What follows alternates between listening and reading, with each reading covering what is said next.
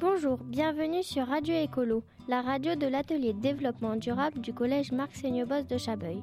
Aujourd'hui, avec Samuel, nous allons vous parler de surconsommation des produits numériques et de leur pollution. Alors, le numérique, féerique ou catastrophique Qu'en pensez-vous les amis? Ce sont des objets très utiles, comment s'en passer? Déjà, la tablette et l'ordi, on s'en sert tout le temps pour le travail. Et puis le téléphone, on s'en sert tout le temps pour rester en contact avec nos amis. Et nos parents. Je crois que nous sommes tous d'accord, mais pourtant le numérique a aussi un côté sombre. Colin, Léonie et Judith, vous pourriez nous donner quelques détails? Selon le WWF, la fabrication d'un ordinateur nécessite 240 kg de combustible fossile, 22 kg de produits chimiques et une tonne et demie d'eau. Concernant nos téléphones, il faut savoir qu'ils comportent plusieurs centaines de pièces plastiques et métalliques différentes. Les minerais sont très nombreux mais en quantité infime. C'est justement parce que ces quantités sont très faibles qu'il est difficile de recycler les téléphones, les tablettes ou les ordinateurs. Même si utiliser des ordinateurs, des tablettes ou des téléphones consomme beaucoup d'énergie. Finalement, ce qui pollue le plus, c'est leur fabrication. C'est pour ça qu'il vaut toujours mieux acheter un téléphone reconditionné plutôt qu'un téléphone neuf. Tout cela est très intéressant. Mais alors,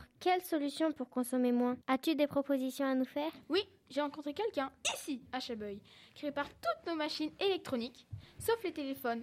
Je vous laisse écouter son témoignage. Quel appareil réparez-vous?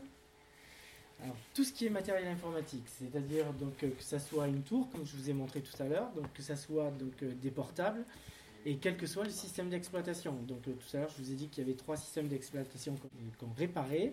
Il y a les Mac, donc euh, ceux qui sont sous Windows, et Linux.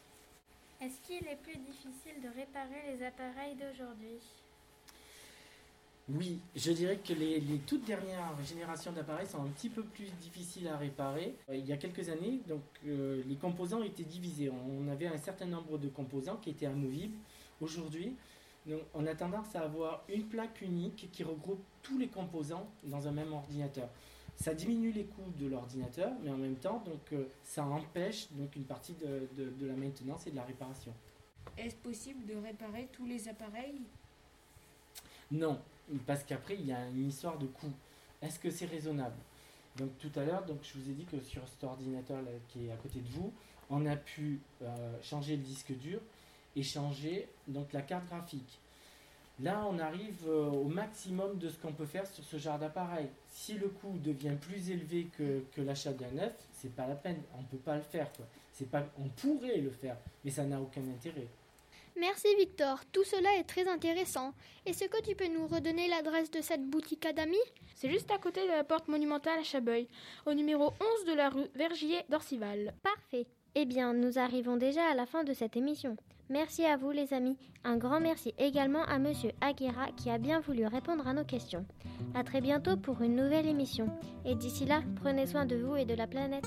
Au revoir